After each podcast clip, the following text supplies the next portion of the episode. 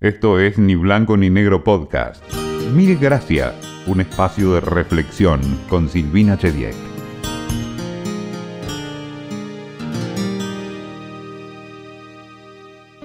Siempre tuve más preguntas que respuestas. Sé que la duda tiene mala prensa, pero creo que puede ser un muy buen motor para preguntar a quienes saben. Tengo solo algunas certezas. Una de ellas es que el agradecimiento es una gran cosa. Por eso, mil gracias de antemano por escucharnos.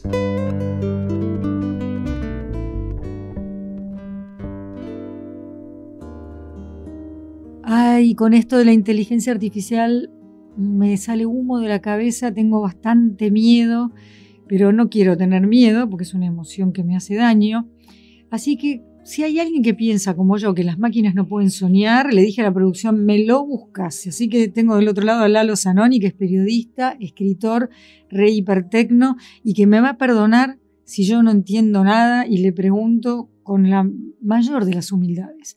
Lalo, ¿cómo estás? Hola, un placer. ¿Cómo estás? Muy bien. Gracias. Señor Lalo Zanoni.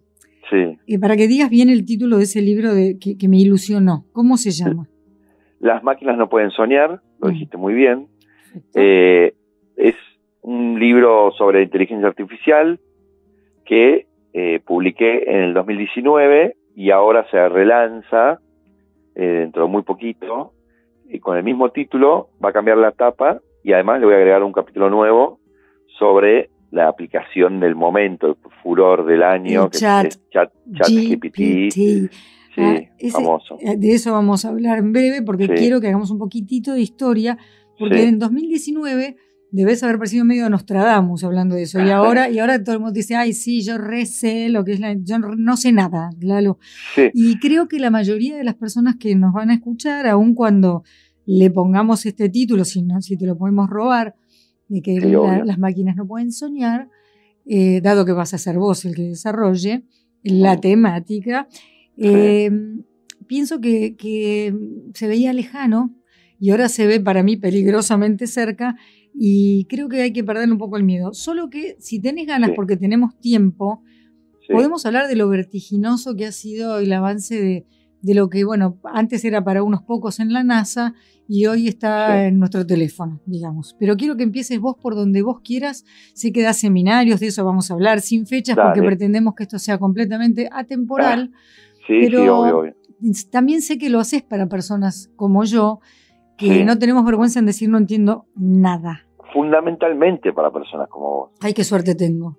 No, pero además em, a mí me interesa mucho más eh, la gente que no sabe nada que el experto en inteligencia artificial, obviamente. No porque me interesa hablar más o menos, sino porque a mí me interesa, yo difundo y, divulgo y explico a mi modo eh, de qué se trata esto, en principio porque no solamente para, para que la gente pierda el miedo, sino para que la gente lo aproveche para su vida, tanto personal como profesional, y que realmente lo aproveche eh, y, realmente pasa eso, digamos. Es decir, si te entiendo bien, a las, a las herramientas no hay que temerles, hay que tenerlas a nuestro servicio, que no sean nuestros amos o amas, sino que sean, en todo caso, no tampoco esclavos, sino que estén a nuestro servicio, por decirlo de alguna manera.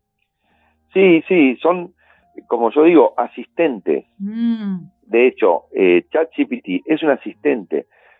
Te digo, es más fácil definirlo por lo que no es. No es Google, no es Wikipedia, no es un oráculo, no es una bruja, no es un astrólogo o astróloga, no es alguien que vos le puedas preguntar bueno, me voy a casar el año que viene, cómo me va a ir. No, no, no, no. No hay que usarlo mal. Es una herramienta que es un software, es una máquina, o, si querés miles de máquinas, pero digo, es una máquina que lo que vos haces es convertirla en un asistente para, de todo tipo, traductor, eh, te resume una, una, un texto que vos le le, indiques o le, copies y pegues o le pongas el link para, para que vaya a ese texto. Eh, podés editar, podés que te ayude a escribir algo. Si vos eh, no te das tanta maña en la escritura, o si te das maña también te potencia eso porque vos le podés pedir ayuda para que te lo mejore, para que te cambie el estilo, para que te lo haga más amable, para escribir una carta al colegio de tus hijos, para cualquier cosa que necesites escribir, porque el chat GPT es solo texto, después están infinidad de aplicaciones y de nuevas aplicaciones que eh, lo que hace es generar imágenes, generar audio, generar videos, generar eh, fotos, ¿no? Todo, todo lo que tiene que ver con el contenido. Por eso se llama inteligencia artificial generativa, porque genera contenido nuevo y único y que antes no fue generado, o sea, exclusivamente para vos, para lo que vos le, según lo que vos le pidas. ¿Ok? Hasta ahí. O sea, no es el rincón del vago del colegio, que todos van a decir lo mismo. incluido, podría ser, sí, pero es mucho más, es mucho más. No, lo que sí no es, no es Wikipedia, no es Google. Y esto es muy importante porque la gente se confunde y le pregunta datos y ChatGPT se, se confunde o da datos erróneos. Entonces, no es el lugar para preguntar cuántos goles hizo Batistuta en la selección, por ejemplo. Bueno, por ejemplo, mi sobrina ayer jugando me mm. preguntó quién era yo. Mm. Y dijo algunas cosas ciertas, otras que me halagaban y no eran ciertas, y otras que eran inexactas, como que yo eh, concurría a la UBA. Me hubiera encantado, pero nunca fui a la UBA. Entonces, como decís vos, bien dicho, para buscar datos precisos, también Wikipedia puede estar un poco truchada. Por supuesto, pero hay más chequeo, más controles. Ah, obvio. Institucionalmente, eh, Wikipedia es mucho más robusta. No quiero dejar pasar el dato de que ChatGPT tiene siete meses. ¿Qué quiere decir GPT? Es generative, de, generativa de lo que hablábamos antes, pre-transforma, o sea, como genera texto pre-transformado porque es nuevo el texto. Mm. Porque funciona básicamente así. Deduce qué palabra es la mejor para ir después de una palabra y así sucesivamente hasta que arma una oración, un párrafo o un texto. ¿Se entiende? Lo que pasa es que lo hace en tres segundos, entonces no te das cuenta. Pero en realidad lo que hace la computadora, etcétera, la barra de la inteligencia artificial, es deducir de entre todas las palabras que hay en el diccionario, cuál es la mejor para ir después de, esa, después de una palabra anterior, y así arma la frase. En realidad, es técnicamente, si yo te digo a vos, Silvina, la casa es, ¿vos qué vas a decir? Grande, bella. Eh, Exacto. Mm. Grande, linda, chica, cómoda, incómoda, mm. histórica, lo que sea. Entre todas esas posibilidades, yo, en base a lo que venimos hablando y a lo que me venís pidiendo y a, y a todo lo que venimos diciendo al texto, yo voy a deducir si la mejor palabra para esa, para que siga a la casa es, es linda, es fea, es cómoda, incómoda, es chica, grande, ¿se entiende? Pero ¿a dónde abreva? ¿De dónde, de dónde se nutre? De, bueno, en realidad la fuente de, de ChatGPT es todo lo que hay en Internet a nivel texto, mm. todos los libros electrónicos, todos los chats, blogs, foros, las redes sociales, bueno, Wikipedia, los sitios de información, los sitios de noticias, de cualquier lado, de, los mails, de cualquier cosa puede ser una fuente. En ese sentido, hay de sobra. Con, con el 3% de lo que hay en Internet ya tranquilamente se puede nutrir a nivel informativo, porque no es otra cosa que, que el ChatGPT trabaja en lo sintáctico y en lo semántico. Esa es la novedad, lo semántico. Lo sintáctico, las palabras ya, ya están, ya están ahí, digamos. Pongamos que yo, yo le pido, componeme un tema de trap eh, que se vuelva hit. Lo hace. Oh, me, cambió la, me cambió la vida. Lo que, lo, por otro lado, no sé si se va a convertir en hit o no, ahí ya no te lo puedo asegurar, y tampoco te lo puedo asegurar el resultado que te tire ChatGPT. Lo que hay que entender es que lo ideal para usarlo, entre otras cosas, entre otras claves o consejos, es no quedarse con lo primero que te tira. Ah, interesante. Eso hay que seguir, hay que, como se dice, iterar, es decir, recibir información y devolverla y decir, bueno, ahora, a ver, ajustame esta, esta canción, esta palabra no me gusta, ir puliéndolo. Para mí, lo más espectacular que tiene la herramienta es eh, nosotros, quienes estamos del otro lado. Porque con lo que recibimos, ahí se ve qué hacemos nosotros con eso.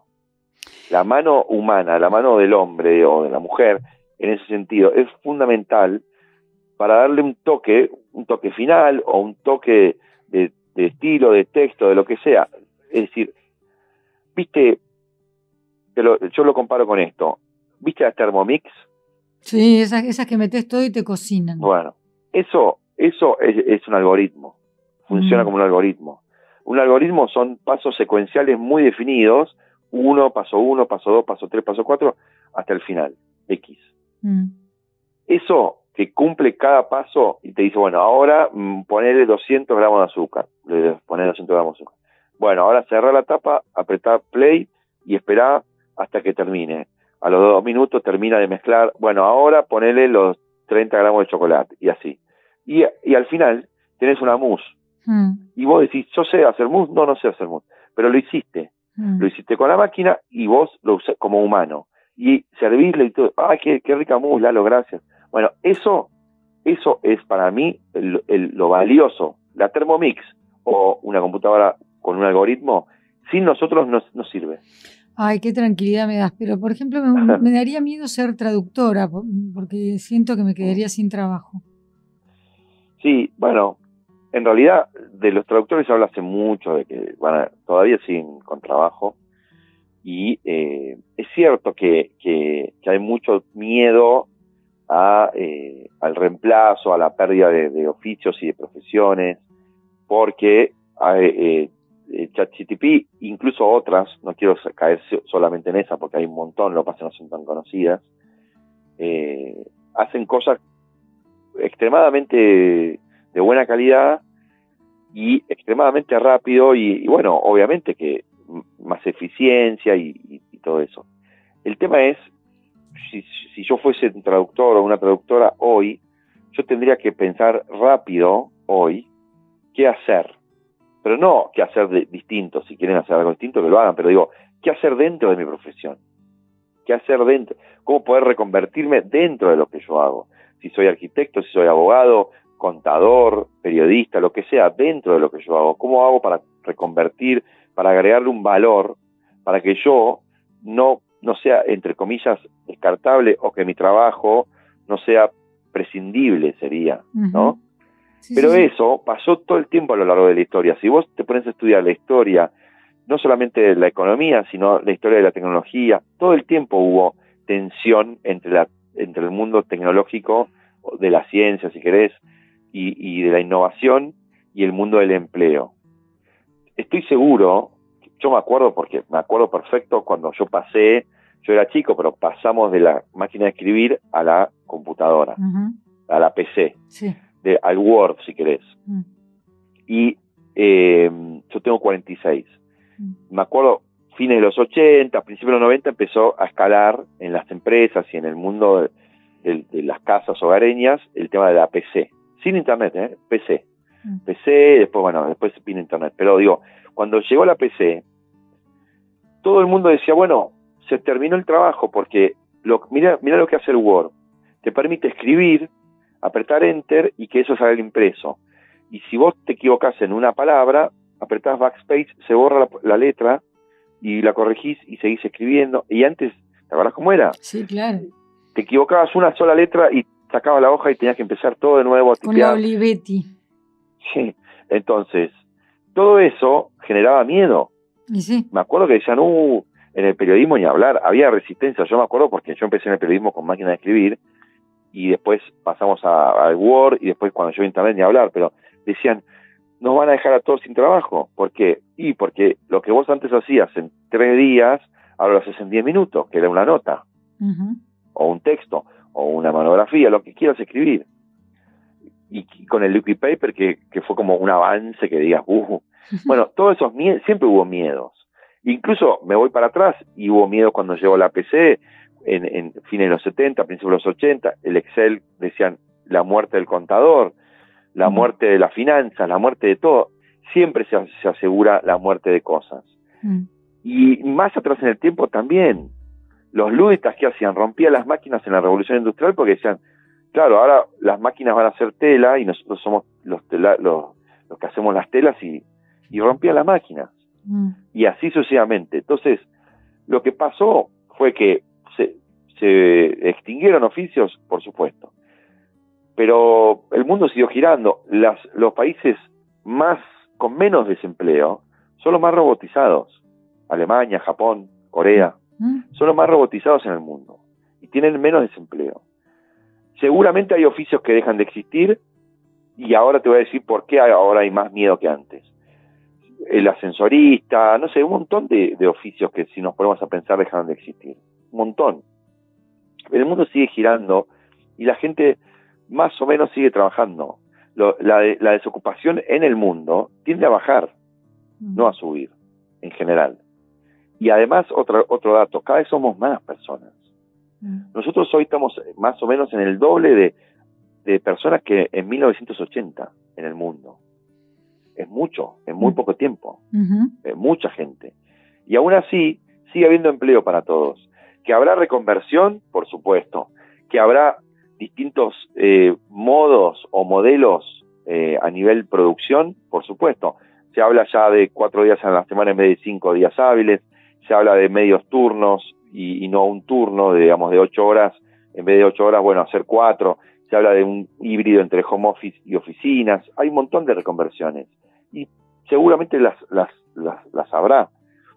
Pero yo soy particularmente optimista en cuanto a que lo que da miedo hoy no es que haya nuevos oficios o que dejen de existir los que, los que hay, sino la velocidad del cambio. Eso es el miedo. Bueno, vamos a hacer un poco de historia entonces. Sí. Yo me acuerdo que a finales de los 90 yo me iba de mi casa a trabajar y quería saber cómo estaba mi hijo chiquito y sus hermanos más grandes estaban en ICQ y yo no me podía comunicar con mi casa, ¿no? Entonces decía que, se desconecten y ni siquiera era rápida la desconexión, no porque ellos no quisieran, sino porque era hasta lento eso y dependían de la línea de teléfono. Bueno, parece tan lejano todo eso y no es ahí donde voy. No quiero que vos hagas historia por donde te parezca más interesante, pero yo tengo ese recuerdo muy vivo de, bueno, los chicos ocupando la línea de teléfono para chatear y yo no pudiendo comunicarme con mi propia casa. Y hoy el teléfono de línea se da de baja con, con gran alegría, como... Y si comparamos con cuando yo era chica, éramos privilegiados porque sí lo teníamos y los avisos de clasificados que vendían departamentos ponían enorme mm. que tenían teléfono, o sea, la cabeza va, cambiando. Quiero decir que estamos grabando este podcast a finales de julio de 2023, porque vos dijiste esto existe hace siete meses y no será la realidad si alguien quiere escuchar esto dentro de tres meses y con lo vertiginoso que es todo, en ese sentido sí, en ese sentido sí quiero eh, anclar en tiempo y espacio. Exacto. Anda para atrás y decime además quiénes son estos gigantes que compiten y se van pisando el poncho. No tienen poncho porque son de otro lado, pero viste como, uy, ahora este sacó esto otro. Entonces yo ya que la tenía la vaca atada, no la tengo más. No, mira, el tema es, que los cambios hoy son muy vertiginosos y muy, muy rápido en el tiempo. Entonces eso genera angustia porque no los podemos no entender, no lo podemos ver directamente. Pasan tan rápido que no lo podemos ver. Por ejemplo, una aplicación, qué sé yo, Snapchat, pasa tan rápido que mi mamá no la vio, mm. ni, ni, supo nunca qué era. Auge y caída de Snapchat, pone. O como vos dijiste, eh, ChatGTP arranca en noviembre, fines de noviembre del año pasado, del 22. Nosotros ni los argentinos, digo, ni le dimos bola porque en diciembre hay que saber qué pasó, ya sabes, el mundial. La escaloneta, qué sé yo, es verdad, no le dimos en enero, febrero, a ver qué es esto, en el mundo explotó, ya había explotado, y son seis, siete meses, de, es muy poco. Lo que tiene eh, esto, la velocidad y escala, que es una de, los, de las características de la época, velocidad y escala, en cuanto a... Sí, sí, la aceleración. Exacto. Cada vez es más y por ende es exponencial.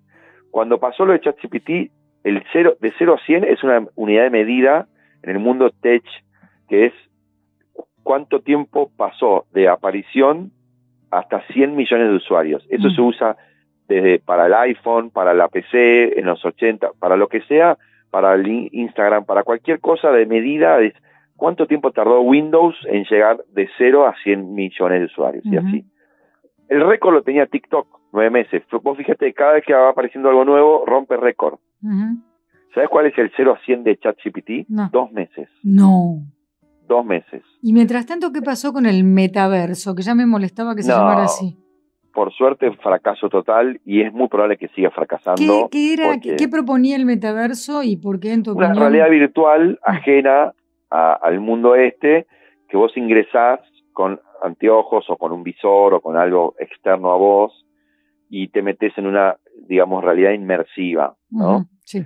Pero fracasó, fracasó en los 60, fracasó en los 80, fracasó ahora, fracasó antes, hace, hace mucho, a principio de Internet había una cosa que, que se llama Second Life, que también fracasó, que proponía eso. Yo creo que por muchos motivos y, y, es muy probable que no tenga mucho éxito en el futuro. Veremos, incluso, repito, hoy, julio, fines de julio, yo digo, fracasó y es muy probable que fracase y por ahí en, un año es un éxito y, y después que tipo medio TBR, viste, que te sacan como que yo dije que iba a fracasar el metaverso. Eso no va a pasar con nosotros. no, además no le va a importar a nadie. Lo que digo es, lo que digo es, eh, es muy difícil que si nosotros no obtenemos ningún tipo de valor, participamos de algo que es muy costoso. ¿Se entiende? Sí, sí, sí, sí. La gente de Google está preocupada por el chat GPT. Sí, sí. Ah. Que es, de Microsoft. No es de Microsoft, no es de la empresa Microsoft, pero Microsoft es el principal inversor con 100 millones de dólares eh, en, los últimos tiempos. Invierte mucha plata y bueno, obviamente ahora Microsoft lo usa a su favor. El, eh, y Google, eh, todo esto entre comillas, se quedó en el tema de inteligencia artificial, digo entre comillas porque tiene mucho poder, mucho dinero y mucho, mucho, ¿sabes qué? Mucho dato digital mm. nuestro. Gmail, Google y YouTube, mm. el buscador, el Android es de, Google, mm. el Android, el, el celular, los el 90% de los celulares del mundo son Android. ¿90%? sí, sí, sí, 80, 90% sí. Eh, entonces, toda esa data la pueden volcar para hacer inteligencia artificial, que ya la están haciendo, lanzaron BARD, B-A-R-D, BARD, hace dos semanas para en español, en Argentina, y, y hace, bueno, tiene dos meses, va a ir creciendo y está bastante bien, digamos, obviamente, que, que, que hay muchas, muchas más, no es que nosotros hablamos de, de esto, pero hay muchas más aplicaciones, y esto me parece que sí es concreto, a diferencia del metaverso o de otras cosas, es muy concreto, es muy tangible, el resultado que vos tenés en 3 segundos, 5 segundos, es muy útil en un idioma entendible como el español o el alemán si sos alemán o lo que fuere, y el beneficio es instantáneo. Entonces, al estar abierto, que fue lo que hizo bien ChatGPT. ¿Qué quiere decir? ¿Que es gratuito? ¿Eso es que está abierto? Es gratuito, abierto, digamos, no tenés que saber nada de programación para usarlo. Eh, es como multilenguaje, eh, lo puedo usar mi mamá, lo puedo usar mi sobrino, lo puedo usar yo, lo puedo usar intergeneracional. Mm. Eh, y lo que genera, eh, bueno, la empresa se llama OpenAI, que es, es, una empresa privada que decidió abrirlo y lo que generó eso fue más inteligencia porque hay, se, se estima que hay unos entre 80 y 100 millones de usuarios que lo están usando ahora en este preciso momento, en mm. simultáneo. Eso es muchísimo. Imagínate toda la información que se está volcando cada minuto, cada hora, cada semana, ni hablar. Pero digo, toda esa información hace que esa inteligencia aprenda. ¿Qué es la Big Data? ¿Qué se llama Big Data? La Big Data es la enorme cantidad de datos digitales que existen hoy en el mundo, pero mm. además es su análisis, la recolección de esa data, eh, cómo, se, cómo se gestiona, cómo se eh, eh, cruza, digamos, entonces hoy todas las empresas tienen esa, esa data, esa información, es el dato digital. Mm. Por ejemplo, vos, eh, si usas Android o iPhone, mm. Apple en el caso de iPhone o Android en el caso de Google, tiene la información de el uso que vos le das al celular, las aplicaciones que vos tenés, por dónde estás, dónde estás ahora, qué consumís, qué, si comprás, si no comprás, qué charlas por WhatsApp, toda esa data es, Big Data. Pero además, vos tenés que sumarle la información que no solamente generan las personas, sino que generan las empresas todos los días y los gobiernos. Mm. Entonces, toda esa enorme cantidad de data se llama Big Data. Ahora entendí. El algoritmo es ese que sabe qué quiero yo, qué me gusta. ¿Lo puedo confundir si un día me quiero divertir un rato? Un día no, una, semana entera me, busco sobre Bornes. Eh, ¿viste? Lo que pasa es que te vas a divertir ese rato y te vas a aburrir todo el mes siguiente. no es negocio. no, siempre va a ganar el algoritmo, porque en realidad el algoritmo es, eh, es como, ahora se, se, se piensa el algoritmo como una especie de enemigo o una especie de que hay que vencer al algoritmo, hay que... El algoritmo en realidad somos nosotros. Claro, es mi reflejo.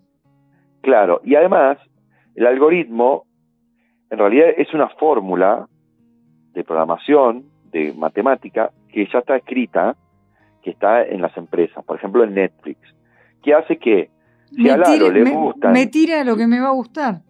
Sí, lo que supuestamente te va a gustar puede no gustarte.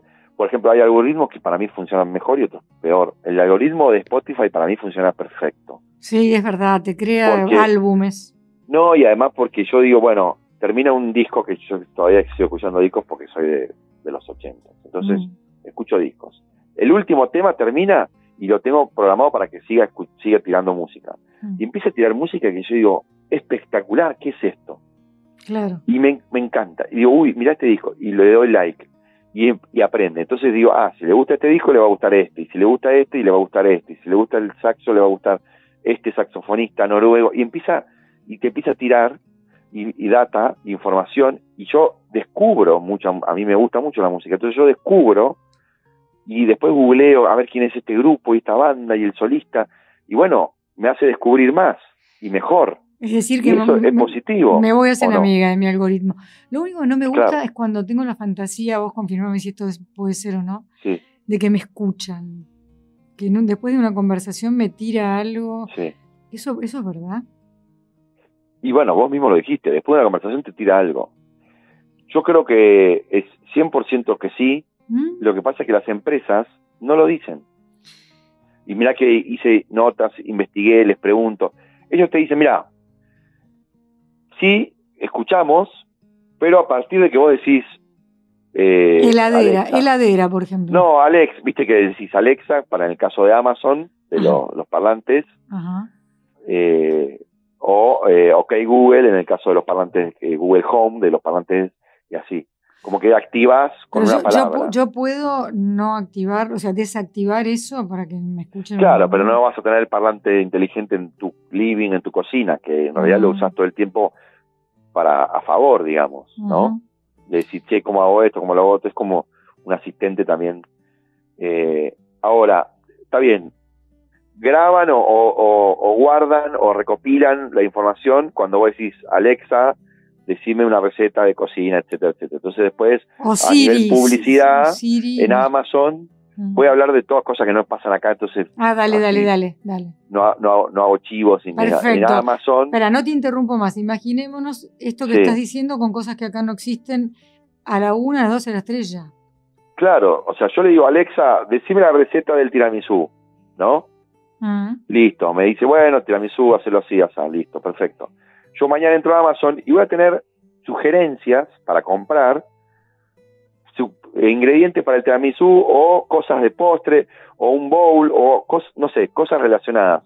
Si yo le empiezo a preguntar más cosas de cocina, es muy probable que me empiece a tirar cosas de cocina mm. para comprar. Tiene su lógica. Porque dice, a Lalo le gusta la cocina. Mm. Y a mí me va a beneficiar. Porque a la larga es un es un win-win. Seguramente a mí me beneficie porque compro más rápido. Uy, mira qué bueno esto que me, que me, que me ofrece. No lo hubiese llegado, no hubiese llegado solo a ese producto por mi cuenta. Ni lo hubiese buscado. ¿Por qué? Porque se anticipa a lo que yo podría llegar a necesitar o a lo que yo podría comprar, que no es lo mismo. Pero digo, se anticipa. Digo, uy, qué bueno, mira, me propuso, no sé, un viaje a Italia y yo justo ayer hablé de que me encantaría ir a Italia. Entonces me dijo, mira, ¿querés ir a Italia a mitad de precio porque hay una promo de fin de semana? Y a mí me va a beneficiar. Entonces eh, yo tengo que estar, entre comillas, agradecido, agradecido lo que sea. Ahora, si yo estoy con amigos y digo, no, sí, porque la verdad que me quiero comprar una cama nueva porque el colchón no me gusta. Y no al otro día, a la hora voy a ver publicidad de colchones en mi mm, Instagram. ¿Sí o no? Eso pasa. Sí, sí, hoy. Me, da mucho nervio. Pero, pero eso no es mejor. Bueno, ponele, me estás por convencer y me da bronca que me estés por no convencer. no, por, no, por, no por, para comprar a nivel capitalista, etcétera, etcétera. Pero digo, no es mejor que ir por la Lugones y ver un cartel de, de, de Absolute, o no sé, de un vodka, o de, o de un colchón, y yo no necesito colchón. ¿No es mejor? Bueno, me estás por convencer, qué sé yo, no sé. Ni a lo que voy es que digo, yo voy a tener que comprar un colchón. Sí, sí, sí. Hacémela fácil. Pero el, capitalismo. Si encima me das un descuento. Bueno, el capitalismo. Lo estaba pensando, claro. Tengo una mala noticia. No, no, no. Estaba pensando, yo, yo te digo, la verdad, ya sé que lo otro no funciona, así que tratemos de perfeccionar el capitalismo. Eh, sí. ¿Qué pensás que diría George Orwell, el autor de 1984, si se despertara ahora?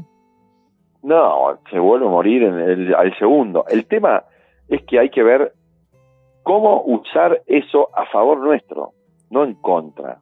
Mm. ¿Se entiende? o sea, cómo usarlo a favor en términos de cómo no quedar esclavos, en principio, cómo, para mí la única manera de hacer eso es aprendiendo. Mm. Porque no se me ocurre, por ahí hay otra, alguno me dirá, o porque hoy ya es muy difícil estar afuera.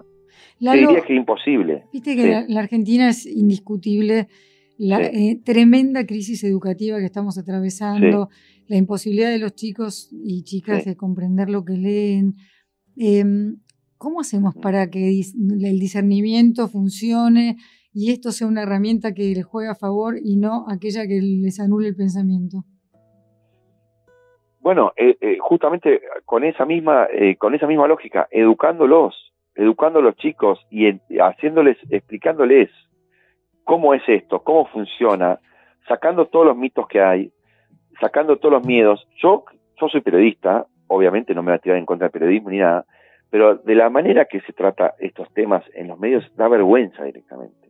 No solamente da vergüenza, sino que eh, da bronca porque se aprovechan que primero que la gente no sabe, segundo que infundís un miedo que no es verdad, es falso, en gente que es vulnerable, porque al no saber algo vos sos vulnerable, y ya no estoy hablando ni de clases sociales, estoy hablando de saber y no saber. Claro. Entonces, mi mamá tiene miedo, me llama y me dice, no abras WhatsApp, ¿qué pasó? Le digo, no, porque te estafan, yo vi una noticia o leí en el diario, o y, y todo eso está mal, porque lo que hacen es, eh, primero, imposibilitar a la gente de que aprenda. Y, y, con esa acción lo que haces es eh, eh, de hacerle un daño, porque vos tenés que enseñarle, ¿no? Eh, que tenga miedo. ¿Y por qué le, le, dan, le hacen tener miedo? Porque lo que importa hoy es el rating, entre comillas, que sería el clickbait o sería la nota más leída o lo que quieras decirle, que es a las estafas por WhatsApp o el mal uso de la tecnología, el mal uso de la inteligencia artificial, cuando en realidad es ínfimo es en cantidad. de toda la gente que usa tecnología es ínfimo. no quiero tampoco ser un, un tecno optimista insoportable de todos esos, pero la, pero la verdad es que hay que poner las cosas en, en dimensión y decir, para, para, para. Es cierto, hay enormes problemas de ciberseguridad, enormes problemas de robo de datos y robo de identidad, todo eso. Pero eso lo hacen los humanos, no las máquinas. Esa, ese es un buenísimo punto. Pero ya mm. que estamos por ahí, que yo podría ser casi tu madre, eh, claro. no tanto, no tanto. Sí, ahí, ahí, una madre joven, pero sí. Eh, sí. ¿Cómo es que me puedo proteger? Porque de verdad existen esas estafas. Sí, obvio. Y sobre todo la gente. Yo también soy víctima. Con todos, todos somos víctimas de ¿Cómo nos protegemos de eso? Bueno, para mí, con educación y aprendiendo y, y generando conciencia no solamente de los medios, sino también de las empresas que también son parte de este problema, y educando a la gente, educándola, como todo, por supuesto que no vamos a estar eh, exentos de un delito, mañana me pueden hacer un, robo virtual a mí, un asalto, eh, robar las cuentas de los bancos, lo que sea.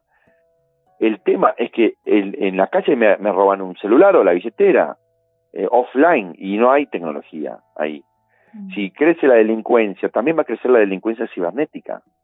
Por supuesto que si ahora el Big Data manda en el mundo, bueno, para hoy el delincuente es un hacker, no es un mafioso como en los años 20 que te acuchillaba en el callejón. Una cosa que me parece muy, muy, muy básica, ¿no? Pero cuando vas a entrar a un banco eh, y vas al buscador, eh, que te fijes muy bien que no diga promocionado, que te fijes bien que sea la, página oficial, que haya eso, o sea, HTTP, no sé cómo es, y porque se puede caer, si no, muy fácilmente en un falso y muy bien diseñado sitio de un banco, ¿no?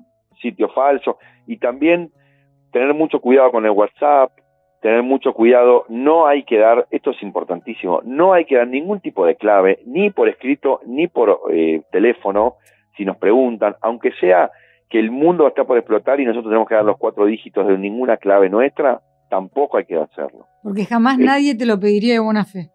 No, y además, si en el caso de que lo, lo pidan por algún error o porque los piden o lo que sea, no importa, no hay que darlo y de última, problema de ellos, de los que lo necesiten. Exacto. Sea un banco o sea el automóvil club, el que sea. Tengo un no hay que dar claves, ni pago, ni números, ni nada. Ni, de mercado pago, ni, ni, ni de, ni de home banking ni hablar, ni de, ni password de los mails, ni password de nada.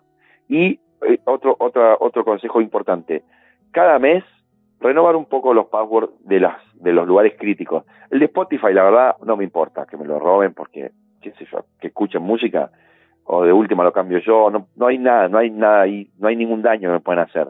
Ahora, el del banco y el del mail, si usamos el mail para cosas importantes, pegarle un, un, refresh cada mes, cada mes y medio está bien.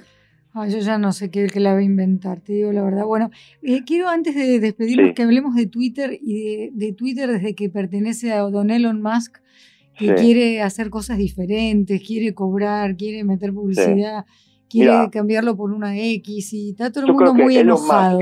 está tan, eh, tan mal lo que hace con Twitter tan mal lo que está haciendo y, lo, está arruinando tan rápido, digamos, desde casi principio de año, un poquito antes agarró la, empresa, que me parece que estoy, empezando a tener pensamientos conspiranoicos de decir, ¿no será un enviado de algún tipo de poder que le dice que a través tuyo podemos terminar con Twitter?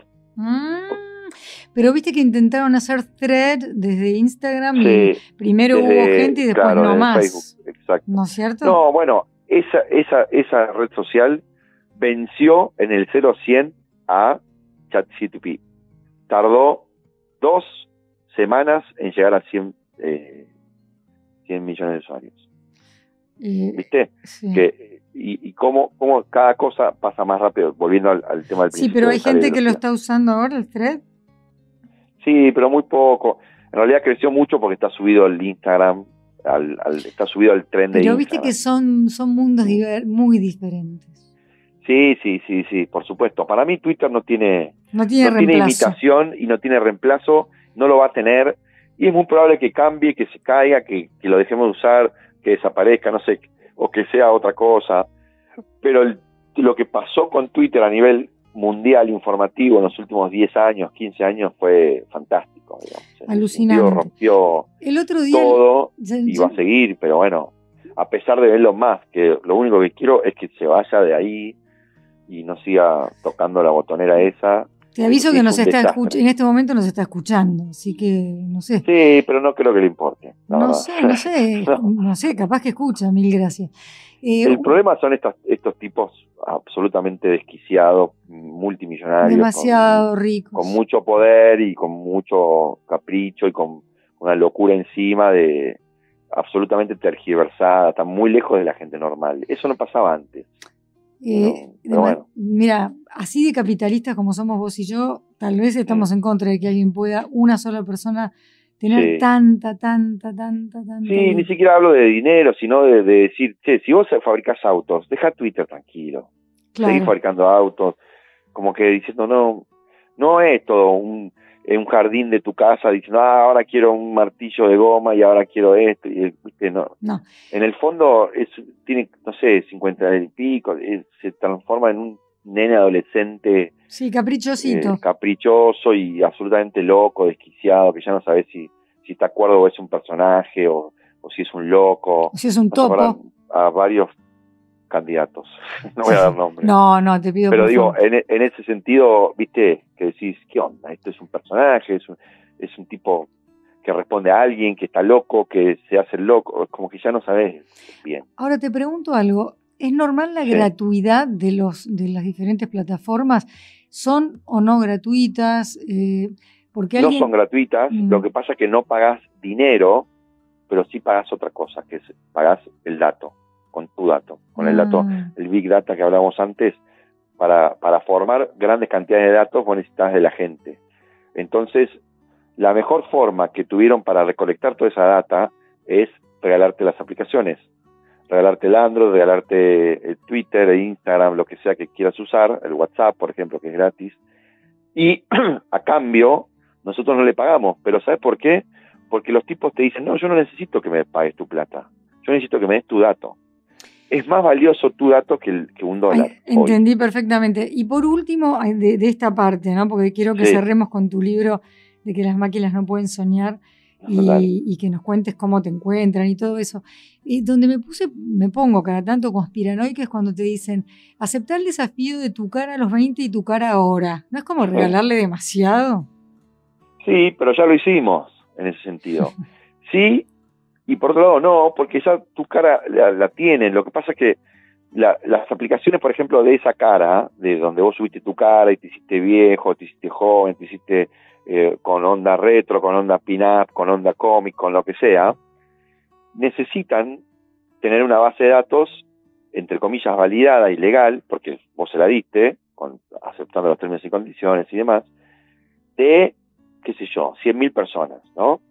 Con esa base de datos de caras de 100.000 personas reales, que ya se las, se las dieron, lo que hacen es generar una plataforma o venderla a alguien que necesita generar esa plataforma y que necesita esa, esa, esa base de datos, en ese caso las caras, para hacer una aplicación de inteligencia artificial, de caras, de lo que sea. Entonces, cuando vos pidas, necesito una persona así, asada, de 40 años, que mire hacia el horizonte, qué sé yo, te va a tirar una persona que esté hecha del rejunte de todas esas caras, mm, o de muchas de esas caras, no de una cara. Es, que la cara de claro, no es mi cara. que va a aparecer, claro, como en Mid Journey o como cualquier otra aplicación de estas que generan imágenes, se, se, se nutren de todas esas caras, pero no es que hay una cara que se llama Juan Pérez, que es de caballito y que... que, le pagaron derechos en Image Bank, no, ya no. Bueno, Lalo, eh, las máquinas no pueden soñar, me da mucha esperanza como título, se relanza ahora. Eh, sí, se baja gratis, esa es la buena noticia. Eso, eso. Y a cambio de ningún dato, esa es la otra buena noticia. No, no, lo único que pido es el mail, porque obviamente que, va por mail. Vos te lo bajás de inteligencia.com.ar. Es fácil, inteligencia.com.ar. Entrás, te lo bajás para leerlo en, el celular, en el Kindle, en la tablet, en donde quieras. Y eh, bueno, básicamente yo lo escribí en el 2008. mi hijo Astor tenía dos, tres años. Mm. ahora tiene seis. Lo escribí... 2018 entonces. Sí, eh, pero salió en el 2019. No, porque dijiste 2008, viste, ya, ya estás quemado. ¿Ocho dije? Sí, sí, en cambio nosotros que somos muy inteligentemente artificiales... o artificialmente atentos. No, 2018. Eh, y salió en el 2019, prepandemia, y eh, siempre se, se, se, pudo bajar gratis, y se bajó bien, estuvo bueno, pero Ahora explotó lo de inteligencia artificial y de la mano de ChatGPT y bueno, lo relanzo con, con un contenido nuevo y mientras tanto se lo pueden bajar obviamente. Y lo que, eh, lo que cuento ahí es un poco de, qué se trata la inteligencia artificial, cómo se hace, cómo se genera, pero explicado para mi mamá. Literalmente le di mi libro a mi mamá para decir, léelo y eh, decime si lo entendiste. Que tiene no voy a decir la edad, pues muy coqueta, pero tiene entre 70 y 80. Ah, perfecto. Entonces, lo entendió perfecto, bueno, y es para todo tipo de público, y es sobre inteligencia artificial, hay un capítulo de autos autónomos que, que también es un tema que hay que atender. No acá porque como nosotros estamos muy lejos de todo, pero es un tema que crece mucho en el mundo. Y eh, bueno, todo lo que tiene que ver con, con eso. ChatGPT es una partecita de la inteligencia artificial. No, es la no es inteligencia artificial y, listo, sino que es una partecita. Después hay muchas cosas, hay reconocimiento facial, autos autónomos, aplicaciones para trabajar. Bueno, los algoritmos, los algoritmos de Netflix, de, Uber, de cualquier cosa es, inteligencia artificial ya. Lalo, ¿y para, para los seminarios dónde te encuentran? Bueno, ahí es más fácil. Entran a lalosanoni.com, con z, lalosanoni.com. Ahí buscan taller IA de inteligencia artificial y se anotan. No sé cuándo va a salir esto, pero hay regularmente, eh, yo voy modificando la fecha. Son solo tres clases online, o sea, se anotan, me escriben y dicen quiero participar y se anotan. Y eh, dura una semana, o sea, lunes, miércoles y jueves, y ya el viernes ya saben inteligencia artificial, ya empiezan a probar todo esto. Lalo, ¿a quién o a qué le dirías mil gracias? Bueno, a mucha gente, a muchas cosas, pero voy a empezar por personas porque es más fácil. Em, familia, tengo cinco hermanas mujeres, a las cinco hermanas mujeres, a, todos mis sobrinos que, que me dieron, ni hablar a mis hijos, a mis dos hijos, Astor, y Bruna, vos sabés que Astor se llama Astor por Piazzola, porque a mí me encanta Piazzola, y Bruna nació hace dos años el mismo día que Astor Piazzola. Uh, es pisciana. sí, sí, 11 de marzo.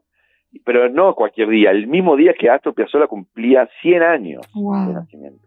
Sí, sí, muy, muy loco. Bueno, obviamente a ellos dos, porque, bueno, por todo lo, lo, que te genera un hijo, lo que te cambia, lo que, te, lo que me enseñan a mí, yo pensé que que había que educarlos y ahora veo que ellos me enseñan a mí, me, explican, bueno, me enseñan a, ser padre, que en definitiva es lo mismo que aprender a vivir y todo eso. A mi abuela Rosario, obviamente que, que murió, pero la tengo siempre presente, muy presente, y bueno, a toda mi familia, a mi mamá, por supuesto, a mi papá, a, a, todo, a toda mi gente, a mis amigos, viste, todo, la verdad que estoy muy contento con, con la gente que me rodea. Y cosas, cosas, no sé, la verdad, bueno, a la música, no sé si es una cosa, pero a la música, a los libros, al conocimiento, al saber, a, la curiosidad, que tampoco sé si es una cosa, pero yo creo que me parece que a mí siempre me acompañó mucho la curiosidad, me salva la vida, me salvó la vida siempre, me da ganas, me da energía. Viste, para algunos será Dios, otro, no sé, para mí es la curiosidad, ese es mi, como mi santo, es como, le rezo para que nunca se vaya, para que nunca desaparezca, para que esté, porque eso a mí no solamente me, me aporta información y datos, que es lo que a mí más me gusta, aprender y saber, y yo, te, yo me siento con vos y te pregunto mil cosas, quiero saber más, pero además de eso, me da algo que descubrí en los últimos tiempos, que es, es como el combustible para vivir hasta el final de una forma mucho más presente en el, en el hoy, ¿no? En, una vez, yo tengo, yo una vez hablando con Martín Caparrós, que lo entrevisté muchas veces, después pegué cierta buena amistad y nos encontrábamos donde él vivía ocasionalmente, puede ser en Madrid, Barcelona, siempre como tratábamos de juntarnos. Y una vez le pregunté, ¿cómo haces para, más allá de escribir tus libros y todo, para tener ganas de preguntarle a un chaqueño en una selva o a un alemán en una rave de música electrónica o sobre su vida, sobre sus cosas. Y él me dijo algo que, que me quedó grabado y me dice, la curiosidad hace que yo nunca envejezca. Y eso es tal cual. O sea, la diferencia entre una persona vieja, y hablo entre comillas porque no me refiero a edad, sino de espíritu, de, de, quedado, de, seco, ¿viste? Es la, la, curiosidad. No hay más persona joven que una persona mayor que tenga 80 años y te pregunte y quiera saber y te diga qué es la inteligencia artificial y cómo se hace, porque eso es, eso es la edad. Eso. Hoy te agradezco yo a vos porque me hiciste sentir joven, entonces siempre tengo curiosidad. Lalo Zanoni, muchísimas gracias por tu tiempo y por tu forma tan didáctica de explicarnos lo que al principio de esta charla me daba miedo y ahora ya no. Bueno, me alegro muchísimo y por eso mismo eh, hago lo que hago, me parece. Muchas gracias, Lalo, de verdad. Un beso. Un abrazo. Gracias. Esto fue Ni Blanco ni Negro Podcast.